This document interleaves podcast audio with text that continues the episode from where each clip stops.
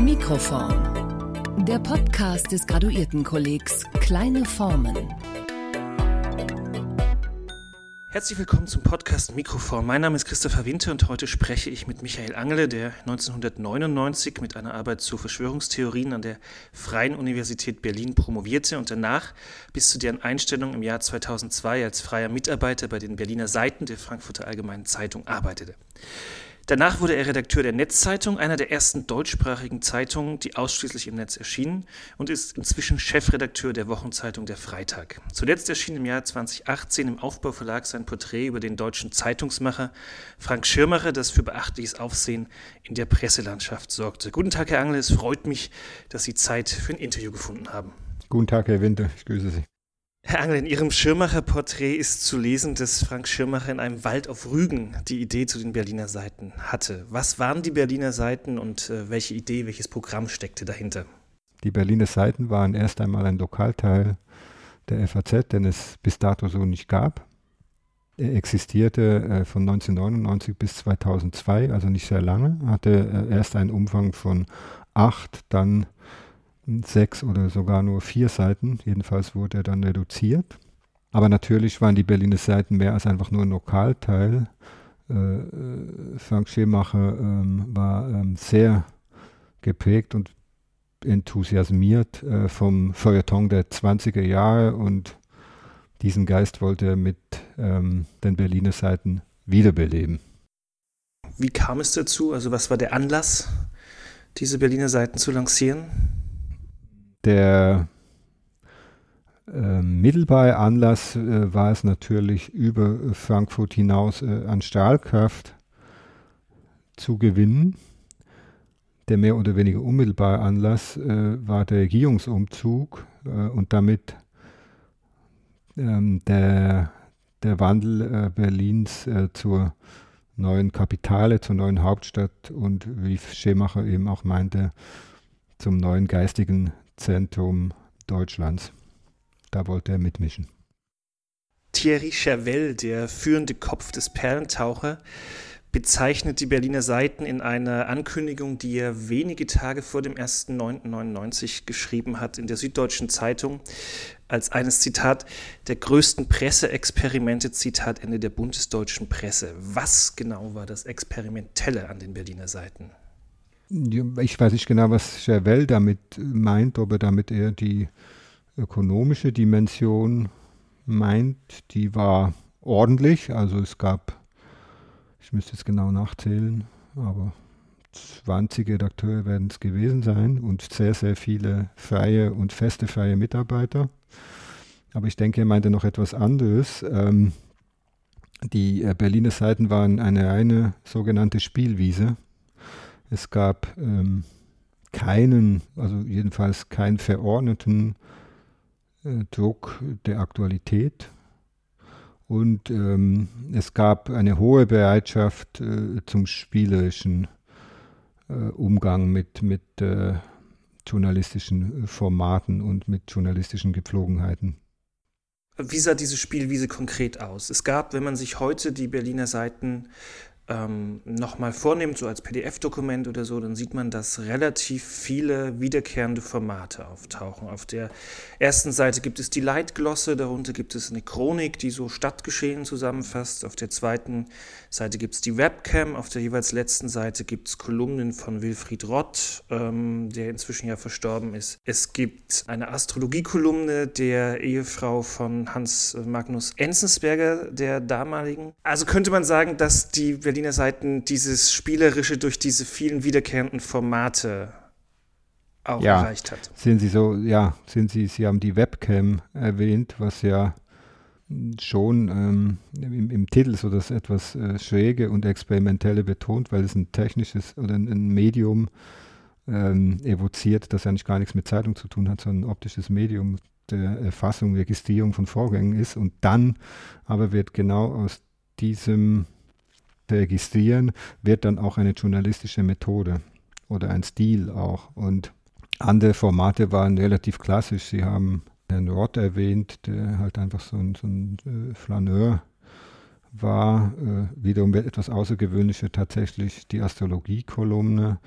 Äh, mir fallen weitere Eigenheiten ein, das Register etwa, dass der dann von der Bunte kopiert wurde oder ich habe auch mitgeschrieben für eine Kolumne, die hieß Marktplatz, die hat es wohl nicht von Anfang an gegeben. Also Sie haben völlig recht, es war sehr durchformatiert, würde man in der Zeitungssprache sagen. Und ähm, also eine sozusagen eine Spielwiese mit klaren Flächen.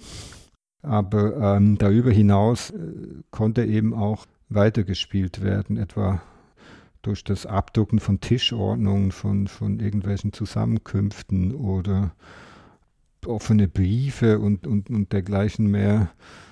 Ähm, also das Spielerische ging, ging schon, schon sehr weit. Allerdings, na, ich habe äh, auch mal so ein bisschen geblättert äh, vor einiger Zeit durch die Berliner Seiten. Allerdings neigt man so im Nachhinein dazu, ähm, vielleicht nostalgisch verklärt, äh, doch das Spielerische dann äh, überzubetonen, denn es gab natürlich auch das, was man einfach Lokalberichterstattung nennt. Vor allem von der politischen Redaktion. Es gab zwei Flügel, wenn man so will, den feuilletonistischen und den politischen. Die wurden auch von, aus dem Haupthaus aus zwei verschiedenen Abteilungen sozusagen bestückt. Und äh, im politischen Feuilleton, äh, nicht im, im, politischen Teil, gab es ähm, zum Teil sehr konventionelle äh, Berichterstattung. Wenn Sie beschreiben, wie sich die Redaktion zusammensetzt aus politischen, äh, aus einer politischen Redaktion und aus einer feuilletonistischen, gab es da untereinander Reibung und gab es auch das, was man, ähm, wenn ich mich an die Berliner Seiten erinnere, waren die damals eher sehr jung, urban, fast schon links, könnte man sagen. Gab es sowas wie Reibung mit dem Mantel? Nein, mit dem Mantel eigentlich nicht.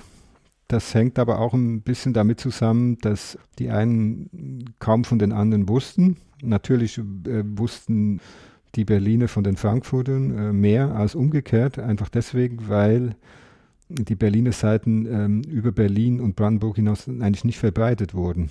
Nee, Reibung mit dem Hauptblatt gab es nicht. Es gab natürlich innerhalb der beiden Flügel, würde ich mal sagen, Reibung. Ich kann mich also erinnern, dass mein zweiter Artikel, den ich überhaupt für die Berliner Seiten geschrieben hatte, nämlich ähm, ein, ein, ein Kongressbericht im My Team Arte, äh, oder wie das genau heißt, Hotel, in dem John Nesbitt aufgetreten ist. Ähm, ein charismatischer Verfechter von Megatrends.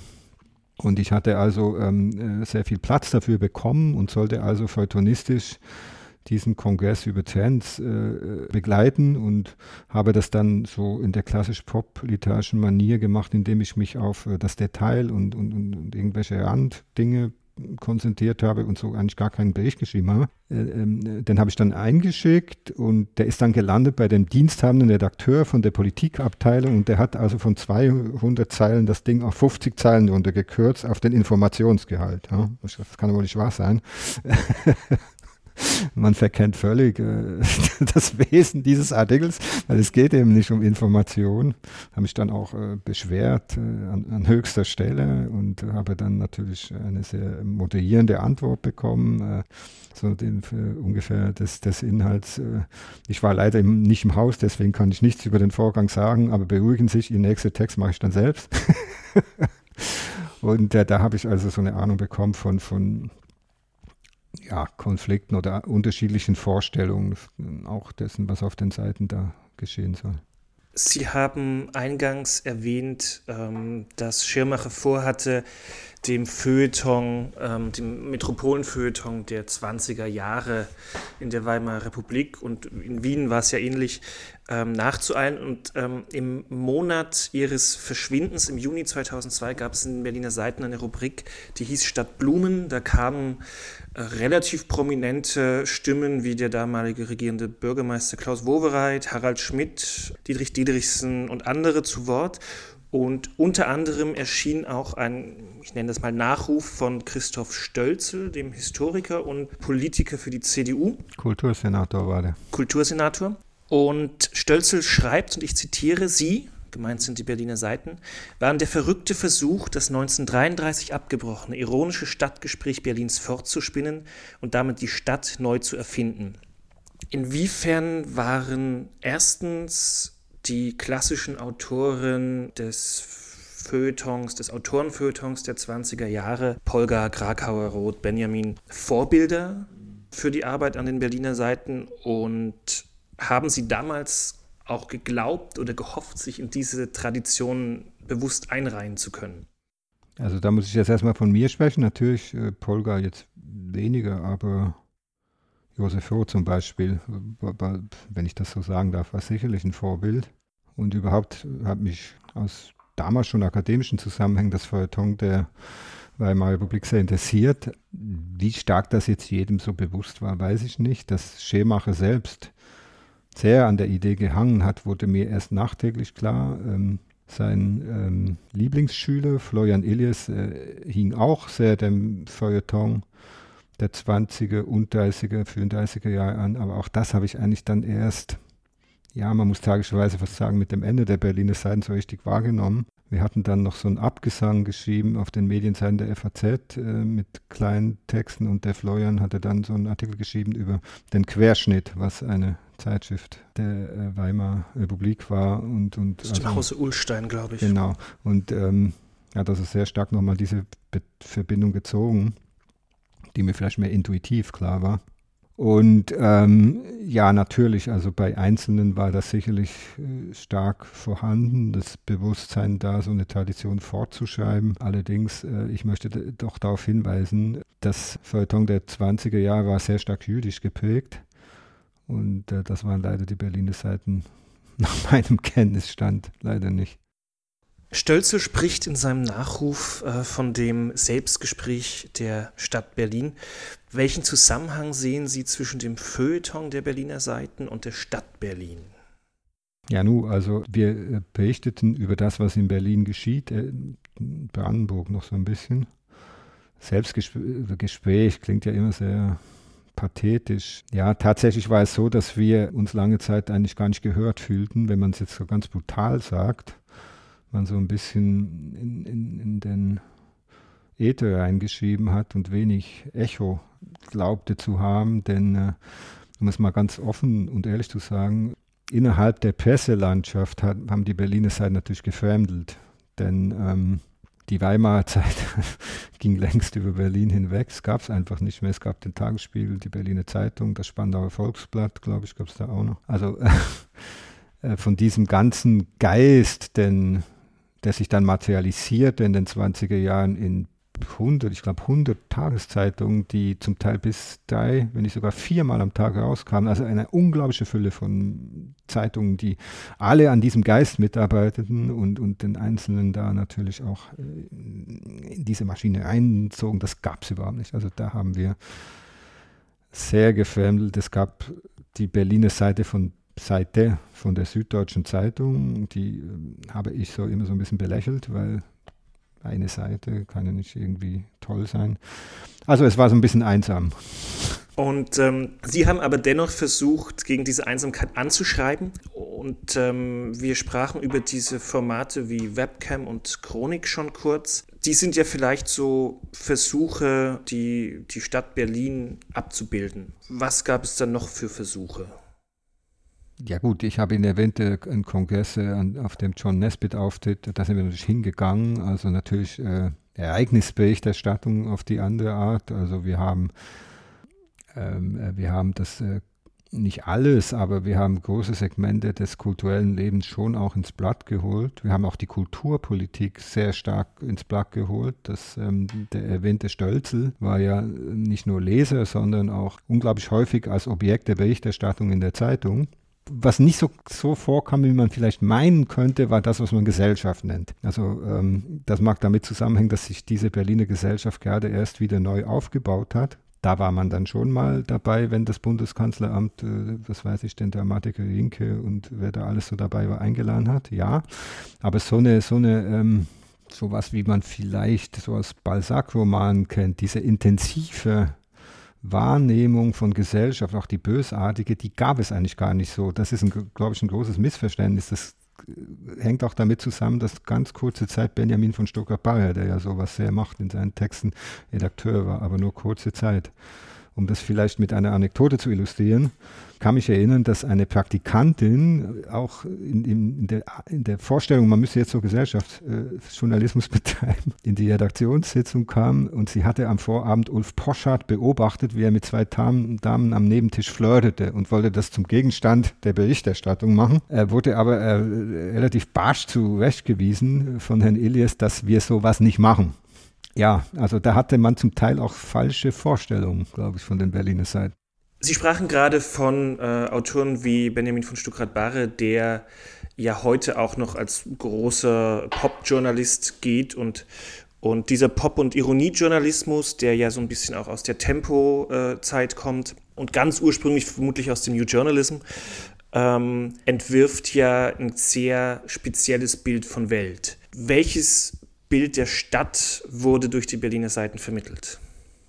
Ja, natürlich eine Stadt im, im Aufbruch, das auf jeden Fall. Eine interessante Stadt, eine Stadt natürlich, die, ja, wenn man es pathetisch ist, die sich gerade anfängt zu suchen und die möglicherweise auch so ein bisschen äh, in Großmannssucht äh, verfallen ist durch diesen Regierungsumzug, durch die, die ähm, diese, diese extrem aufgehitzten Nullerjahre, ich weiß nicht, ob Sie da noch ein Bild davon haben, das war damals eine, gerade im Kulturbetrieb, eine enorm fiebige Atmosphäre, die äh, Agenten winkten mit hohen Vorschüssen und es war noch so ein bisschen gerade noch so die letzten, die Krise war, die Medienkrise war zwar schon, schon da, aber gleichzeitig war es noch so ein bisschen Goldgräberstimmung und das hat sich schon in gewisser Weise gespiegelt. Es war aber auch einfach, weil viele ja zugezogen waren und mit, mit dem Regierungsumzug, aber auch direkt mit der Redaktion, mit, der, mit dem Aufbau der Redaktion nach Berlin kam, war auch viel Neugierde dabei. Und da würde ich nun sagen, ist eigentlich der paradigmatische Autor nicht Benjamin von Stuttgart-Bayer, sondern David Wagner, der Stadtfeuilletons geschrieben hat, der einfach zum Beispiel, jetzt ein beliebiges Beispiel, an einen Ort äh, äh, im, im, Osten der Stadt gegangen ist, der äh, Neu-Venedig heißt und, und einfach da rumgelaufen ist und einfach geguckt hat, was ist da und also Oberflächenbeschreibung betrieben hat. Ich glaube, dieses, was ja auch aus den 20er Jahren kommt, einfach dieses erstmal wahrnehmen, was sie auch in der Webcam in extremer Form haben und nicht gleich bewerten, beurteilen, sondern erst einmal die Signatur lesen sozusagen. Das, das ist eher vorhanden als dieser Gesellschafts, äh, Gesellschafts äh, Zugang. Jörg Döring hat in seinem ähm, Text in Poromka und Schütz 55 Klassiker des Kulturjournalismus schreibt er über den Band Berlin im Licht, ähm, die gesammelten Webcams. Und er hat mal so probeweise nachvollzogen, weil diese Webcams sind ja immer mit einer Ortsangabe versehen, wo diese Webcams eigentlich zum Großteil stattfinden. Und da kommt er zu der Erkenntnis, die finden im Ostteil der Stadt. Mhm. Ja, das Mehr Stadt als. Ja. Ja, ähm, also war das, das, ein Programm ja. der Berliner Seiten? Nee, aber es ist definitiv so, dass, dass äh, erstens einmal der, die Redaktion lag im Ostteil. Also Mittelstraße ist Mitte, ist Osten. Und natürlich geschahen die interessanten Dinge im Osten. Die Veränderung war im Osten viel markanter. Ich erinnere mich etwa an das äh, Eintreten, wir haben ja ein bisschen Kampagne gemacht äh, für das Ahornblatt. Das Ahornblatt war eine gelungene, äh, ein gelungenes Bauwerk aus der Ostmoderne am Spittelmarkt. Heute ist da so ein Hostel, das aussieht wie in New York mit so Backstein, so einem Backsteingebäude. So ein bisschen vorgelagert, den, äh, den alten Plattenbauten. Und da stand eben dieses Ahornblatt und das wurde halt einfach äh, wegrationalisiert und da haben wir äh, stark uns dafür eingesetzt. Im Westen wäre mir nichts Vergleichbares bekannt. Da war halt Charlottenburg gut in sich selbst und war nicht weiter interessant und andere Stadtteile waren es noch viel weniger. Und äh, ja, das, äh, ist, ist schon sicherlich wichtig. Wenn Sie heute, 16 Jahre später, auf die Berliner Seiten zurückschauen und ein Fazit ziehen müssten, welche Bedeutung haben dann die Berliner Seiten im Nachhinein gehabt für den, für den deutschen Journalismus? Puh, ja, jetzt könnte ich eine böse äh, Antwort geben, gar keine, einfach weil danach kam das Internet und es war also die letzte Zuckung des wenn man jetzt böse will, des alten der Gutenberg-Galaxis im, Feuilleton. Aber ähm, welche Bedeutung? Natürlich kann man sagen, es hatte trotzdem eine Bedeutung insofern, als möglicherweise künftige Generationen auf ganz andere Art die sie wieder entdecken. Es gibt es ist ein, es ist voll, sie ist voller Reichtum. Aber sie hatte zum Beispiel auch nie eine große Auflage. Die war ja äh, viel geringer, als die Menschen so gedacht haben. Ich glaube, bei 20.000 lag der Verkauf der FAZ Berlin und Brandenburg. Und äh, das hat dann auch Schemacher so in einer Nekrolog ein bisschen bitter gesagt. Also 50.000 hätte er sich dann schon erhofft. Sie sprachen gerade vom Internet und die Berliner Seiten waren, das lässt sich ja vielleicht so konstatieren, das letzte große Metropolenfeuilleton der Print-Ära. Inzwischen sind Sie, wie eingangs erwähnt, Chefredakteur des Freitag und waren vorher mehrere Jahre Leiter des Kulturressorts des Freitags. Wie hat sich das Zeitungsmachen und besonders das Feuilletonmachen durch die Social-Media-Plattformen wie Twitter, wie Facebook oder meinetwegen auch wie Instagram verändert?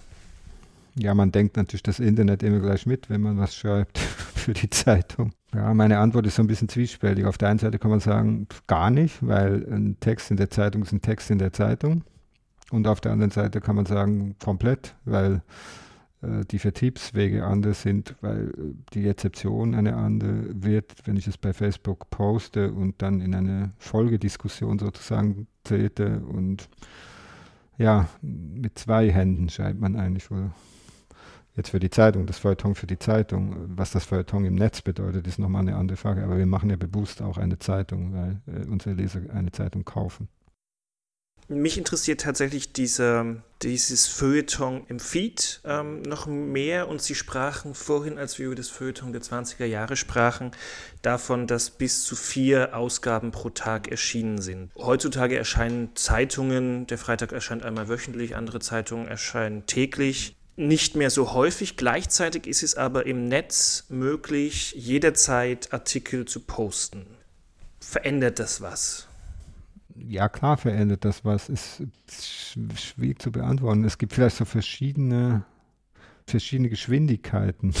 Auf der einen Seite, Sie erwähnen es, die Wochenzeitung, extrem behäbiger Publikationsrhythmus, extrem gut abgehangen, wenn man so will. Die Erzählung ist dann immer ähm, ich hebe mir das Stück für das Wochenende auf und habe dann Zeit, es zu lesen. Ob stimmt, ich glaube, es ist auch viel, viel äh, Selbstbetrug dabei. Aber das ist so die Erzählung, die sich um die langsame Form des, des äh, Publizierens ähm, errangt. Auf der anderen Seite eben, Sie sagen selbst, im Netz jederzeit alles äh, da, was ja auch, es ist ja nicht nur das Aktuelle da, es werden ja auch äh, ältere Sachen eingespeist, was bei Facebook ja manchmal zu so komischen Irritationen führt, wenn man dann also nicht genau darauf achtet, dass der Artikel schon zwei Jahre alt ist, plötzlich, hui, denkt.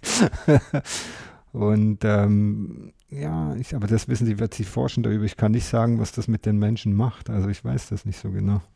Wenn Sie sich die Feeds heute anschauen, dann erscheint da der Artikel vom Freitag neben dem Artikel aus der Süddeutschen und der FAZ und dazwischen sind noch Urlaubsfotos geschaltet und Rezepte, wie man leckere Soßen kocht. Im Print und auch im herkömmlichen Online-Journalismus auf Websites sind ja die, man nennt das dann ähm, Publikationszusammenhänge noch von der Redaktion gestaltbar. Das sieht im Feed anders aus.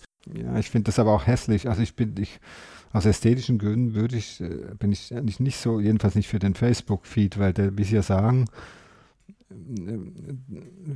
ja, das Kochrezept zwischen zwei Artikel schaltet, was ich eigentlich nicht will. Also ich hätte gerne äh, schon eine viel reine hm, Diskussion und es gibt aber keine Plattform, die jetzt für mich attraktiv ist, die dann hinlänglich Öffentlichkeit äh, herstellt. Deswegen lebt man mit etwas, was man so gar nicht will. Also das ist mir zu heterogen eigentlich. Wenn diese Artikel aus ihren Publikationszusammenhängen dekontextualisiert werden, könnte man ja meinen, dass es auch sozusagen die Art und Weise des Lesens dieser Artikel verändert, weil man eben nicht zum Feuilleton gekommen ist, indem man vorher den Politikteil durchgeblättert hat und die Artikel so miteinander korrespondieren. Sehen Sie darin ein Problem? Ja, ist ein großes Problem. Also wir, ähm, ich versuche oder wir versuchen sehr bewusst mit dem Freitag Zeitung zu machen.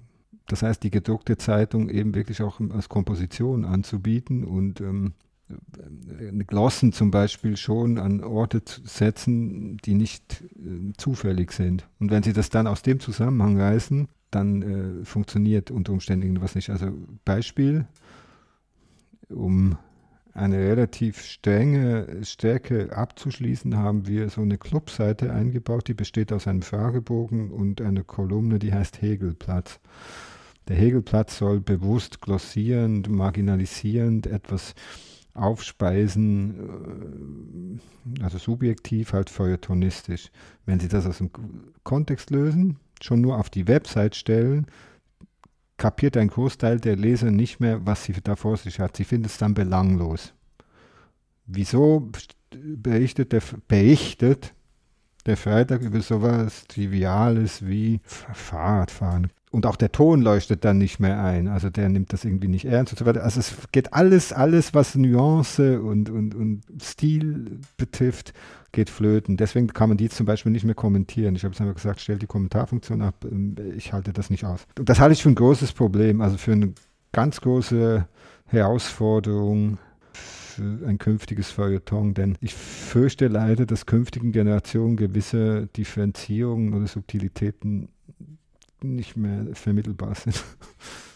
Symptomatisch für das Feuilleton im Feed könnte ja auch sein, dass im Sinne von Clickbait und anderen Geschichten Texte ganz bewusst provokanter gesetzt werden, als sie das in der Zeitung sind. Ich hätte ein gutes Beispiel, und zwar erschien 2015 von der bis dahin doch recht unbekannten Autorin Ronja von Rönnen Artikel über Feminismus in der Printausgabe der Welt. Im originalen Publikationszusammenhang war das eine von vier Stimmen ohne gesonderte Überschrift. Ich glaube, da stand nur Nein drüber. Ein anderer Artikel hat Ja zum Feminismus gesagt, ein anderer anderer hat, glaube ich, gesagt, ist mir egal und ein letzter gesagt, ich bin Mann, was soll's. Das erschien in der, in der Printausgabe der Welt ähm, und nichts passierte. Zwei Tage später erschien von Rönners Artikel herausgelöst aus diesem Publikationszusammenhang unter der Überschrift, weshalb mich der Netzfeminismus anekelt, mit Bild, äh, eben nicht mehr im Zusammenhang mit den anderen Artikeln und wurde von Poschardt und von der Welt und vermutlich auch von Ronja von Rönne geteilt und plötzlich brach der Shitstorm über sie hinweg.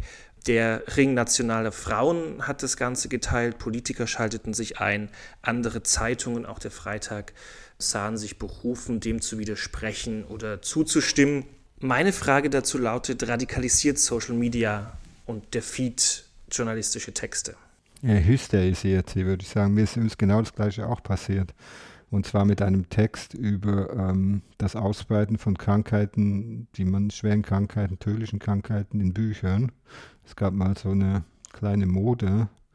Herr Leinemann, die Frau Roach hatte sich geäußert und vor allem Herr Schlingensief hatten gerade Werke, wo sie ihren, das zwei davon, der Leinemann und ähm, äh, der Schlingensief über ihre Krebserkrankung geschrieben haben. Und dann habe ich eine, äh, eine Glosse geschrieben für die Zeitung, wo ich mich also gefragt habe, ob das der richtige Umgang ist und ähm, äh, habe dann äh, nach anderen Beispielen in der Literatur gesucht, wie man anders damit umgehen kann, also eigentlich unspektakulär. Dann ist ähm, das Ding online gegangen und hat eine neue Überschrift bekommen, nicht von mir, wer hat geile Krebs? So. Und das hat der Schlingensief selbst, der, der wahrscheinlich einen Google Alert hatte, wo es auftaucht, mitbekommen und hat den ersten völlig empörten Post unter den Artikel geschrieben, mich des Alkoholismus bezeichnet und also ganz, äh, und da ging der Shitstorm auch los. Das gab auch eine Debatte dann, es wurde von anderen Zeitungen aufgenommen. Das heißt, letzten Endes konnte ich froh sein. Der Freitag hatte durch Öffentlichkeit und ich habe es dann irgendwie überlebt. Aber es war natürlich am Anfang eine unglaubliche Hysterisierung der ganzen Sache. Ja, das, das ist so, ja, gut. Aber äh, letzten Endes, es gab dann auch Diskussionen. Also es ist dann, hat dann auf die Feuilletons zurückgespiegelt, wie ja auch im Fall Wörne, hat man ja dann eigentlich auch über Feminismus irgendwann mal an, angefangen zu diskutieren. Also ich kann es jetzt nicht nur negativ empfinden. Ich habe ja da so, so schemachisch, würde ich sagen, es braucht so einen Moment der, sie nennen es Skandalisierung oder vielleicht, ich würde eben sagen Hysterisierung, aber der Debatte war es dann letzten Endes ja zuträglich. Das stimmt. Es geht da wahrscheinlich auch um sowas wie Aufmerksamkeitsökonomien. Wenn Sie von Shitstorms sprechen, welche, welche Rolle spielen Shitstorms für das Machen einer Zeitung? Und vor allem die Frage, haben Sie das nicht schon immer irgendwo gespielt. Hat nicht auch die Printzeitung ist darauf angelegt, besonders scharfe, schneidige, provozierende Artikel zu publizieren, um Aufmerksamkeit zu erregen? Ja, doch, aber den Shitstorm konnten sie deswegen nicht haben, weil das Einzige, was passieren konnte, und das passierte angelegentlich, dass also die, der Postbote Körbe weiße Lesebriefe gebracht hat. Da gibt es auch Beispiele in der Pressegeschichte, aber ein Shitstorm würde ich das trotzdem nicht nennen, weil Sie haben dann, äh, Sie öffnen die, dann lesen. Also es ist eine ganz andere, wissen Sie selbst. Ähm, klar, das provokative Element ist auch in der Zeitung natürlich schon drin, aber ähm, erst da, wo Sie digital dann eben sofort reagieren können, wird dann auch ein Shitstorm daraus. Heute kommt eben nicht mehr der Postbote mit den Leserbriefen und der Studienrat schreibt sie wahrscheinlich auch. Na, vielleicht schreibt der Studienrat doch die Leserbriefe. Heute wird unter den Artikeln meist auf Facebook mit kommentiert und die Kommentare sind unterschiedlicher Natur. Die reichen von produktiven Debattenbeiträgen bis hin zu äh, pointierten Formulierungen, die vor allem den Schreibenden dieser Formulierung in ein rechtes äh, Licht rücken sollen und eben zu Hate Speech. Mhm wie verändert sich dadurch äh, A, Autorschaft? Wird so ein Artikel dann auch da weitergeschrieben in den, in den Kommentaren? Und wie verhält sich oder wie verändert sich das Verhältnis zu den Lesern? Ja, Autorschaft verändert sich sicher. Der äh, Leser wird zum Mitproduzenten. Das ist ja, glaube ich, von den Avantgarde-Bewegungen auch so gewünscht. Jetzt haben sie es. Für die Zeitung, die Zeitung wird ganz anders gemacht. Also da denkt man jetzt nicht an, das könnte einen Shitstorm auslösen oder so, sondern da denkt man sich, äh, was sind die Themen, die in die Zeitung kommen? Das spielt da eigentlich keine Rolle. Wobei, wie gesagt, der Freitag ist sehr konservativ, äh, was Zeitung oder Publizieren anbelangt, weil die Zeitung da im Mittelpunkt steht. Klar, ich könnte mir vorstellen, bei der Welt, wo ja das sehr viel, ähm, wie soll ich mal sagen, strategischer ist und, und abgestimmter, äh, da hat man natürlich schon äh, den Response im Hinterkopf, zumal die ja, wenn ich mich richtig, äh, wenn ich richtig informiert bin, tatsächlich auch die Rankings der bestgeklickten sogar, glaube ich, an die Wand projizieren und so.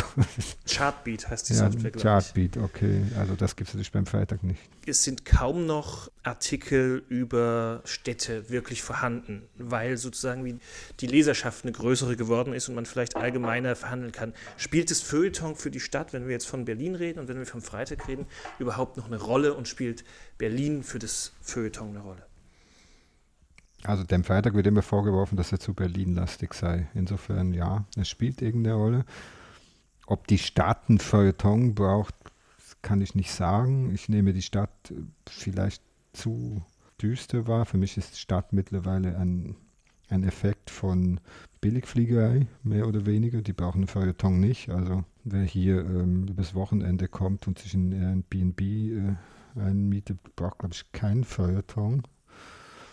Es gibt natürlich so die alten äh, Urbewohner und so die letzten Städtebewohner, die haben, glaube ich, ein recht breites Angebot immer noch an, an Feuilleton. Es gibt ja vieles.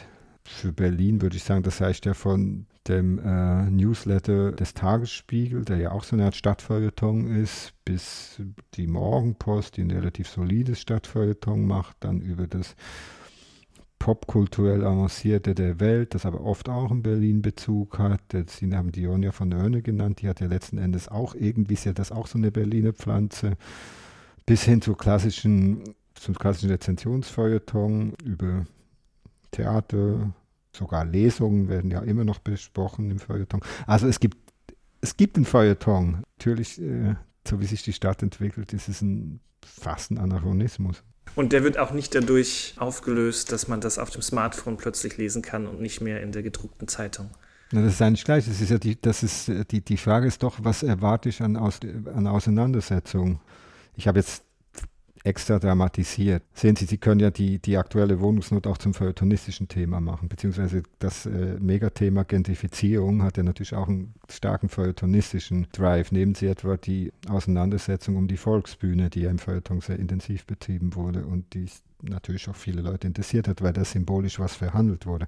Also da, wo man sozusagen symbolisch was verhandeln kann, sind natürlich schon viele Leute, denkende Menschen interessiert. Nur die Stadt funktioniert halt heute weitgehend äh, un, fast schon unabhängig von solchen Prozessen. ja, das ist das treibt mich ja auch um. Wie kann man äh, als Bürger, sage ich mal, etwas antiquiert, der Bürger brauchte das Feuilleton letzten Endes nicht nicht der Popliterat, das gab es zwar, aber das ist eigentlich, das ist eigentlich Kindergarten.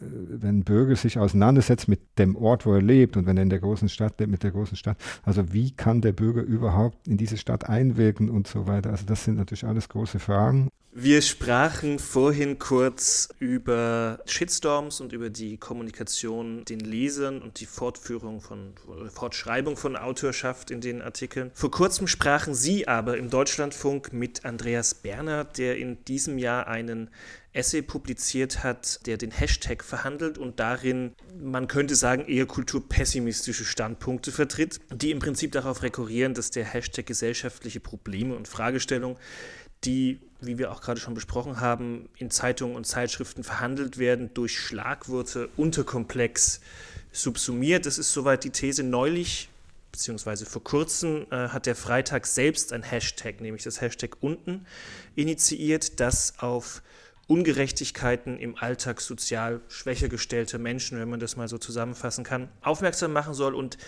etwas parallel zur MeToo-Debatte geführt werden sollte. Welche Möglichkeiten bieten denn Hashtags und Kommentare und quantifizierbare ähm, Geschichten wie Likes?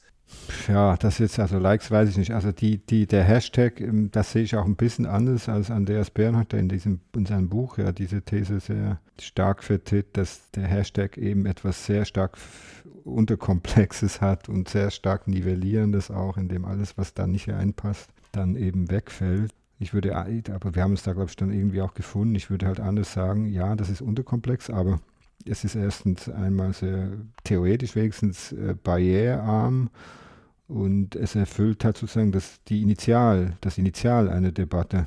Und bei unten war das ist es ja ganz klassisch gelaufen. Es ging ja dann durch die Feuilletons, ja gut, das Feuilletons, durch die Talkshows, sagen wir mal, bis hin hinauf zu Anne Will oder in dem Presseclub, was auch ein politisches Thema ist. Es wurde ja dann sehr viel ausdifferenzierter darüber berichtet und verbunden mit, mit den politischen Fragen, Stichwort Hartz IV, äh, Problematik überhaupt, die Arbeitslosenversicherung und so weiter. Es wurde dann sehr politisch. Und insofern kann man auch sagen, alles erfüllt. Gleich wie bei MeToo. Die, die Diskussion über das, was MeToo ausgelöst hat, geht ja weiter und ist ja auch sehr differenziert eigentlich geworden. Und insofern ist es so ein Hilfsmittel. Tatsächlich ist es ja auch so, dass ein Hashtag nicht unbedingt für einzelne Texte steht, sondern einzelne Texte sind darunter versammelt. Und ja, genau. das ist wie genau. in einem Lexikon. Oder ja, es ist wie in der, ja der Verschlagwortung, das ist ja, also, das ist ja auch okay. Die Verantwortung für diese Texte tragen die Autoren, nicht das, nicht das Schlagwort, nicht das Hashtag. Nee, aber ähm, ist natürlich schon so, ähm, ich kenne mich da offen gestanden auch zu wenig aus, weil ich nicht so auf Twitter bin, aber es hat natürlich schon, das Hashtag hat dann schon normierende Kraft äh, gut, Twitter hat sowieso eine stark normierende Kraft, einfach durch die Längenbegrenzung. Ja? Also zwei, jetzt sind es 280 oder? Ja, jetzt sind es 280 Zeichen. Ich bin ein Mann von Facebook nutze und da kann ich, wenn ich will, kann ich auch viel mehr als 280 Zeichen schreiben. Ich will es nicht, oder ein bisschen schon, aber ich begrenze mich selbst. Aber 280 Zeichen würde ich sagen, gerade dann, wenn es ja um äh, es ging uns schon auch darum, äh, dass Leute ihre Erfahrungen mitteilen können. Und die, best, die, die interessantesten Erfahrungen haben wir über E-Mail bekommen. Das ist ein interessantes Phänomen der ganzen Geschichte. Da haben uns also viele Dutzende äh, Berichte über E-Mail geschrieben, weil sie gesagt haben, ich habe das jetzt bei, bei Twitter gesehen, aber ähm, ja, also da kann ich mich ja nicht ausdrücken. Es ist mir aber wichtig, meine Geschichte zu erzählen.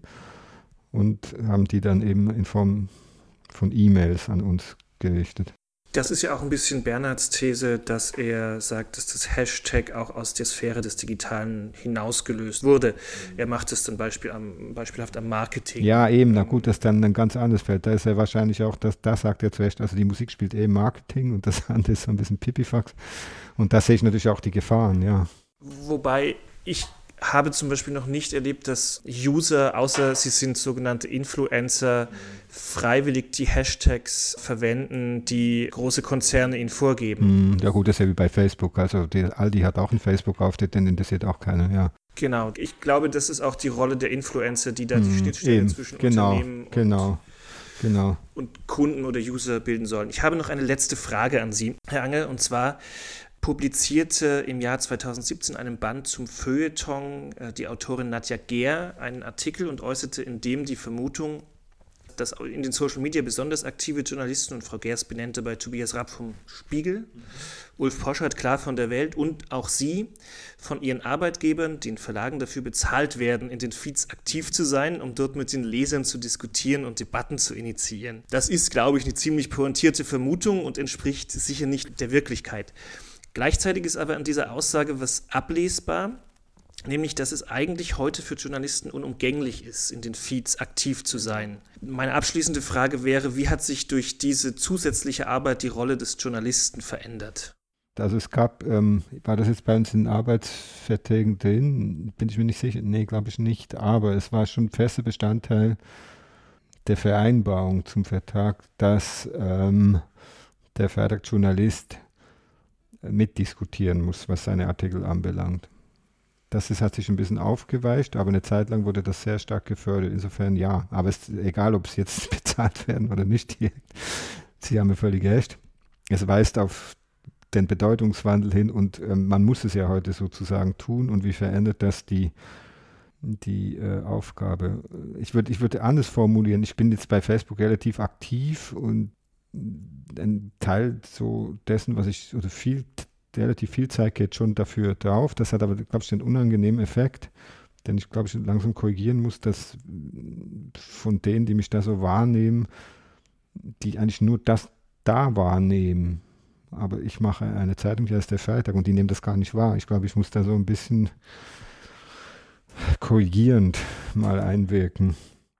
Denn das ist natürlich einfach auch sehr äh, verführerisch und bequem. Man hat einen Artikel und dann diskutiert man, dann wird es Abend und man hat, denkt, man hat seinen, seinen Teil erfüllt. Aber letzten Endes, äh, es bringt uns ja auch nichts. Dann noch einmal nachgefragt, welche Rolle spielen dabei Filterblasen? Es ist ja nun bekannt, dass die Algorithmen in Facebook dafür sorgen, dass das, was man so kommentiert und liked, auch immer stärker in der, in der sogenannten Bubble dann, dann präsent ist. Naja, ist ja so. Also ich tolle ja manchmal so ein bisschen anders, warum. Da kriegt man dann wenig Zustimmung, aber ich mache das eigentlich relativ bewusst, um einfach so solche Blasen auch aufzubrechen.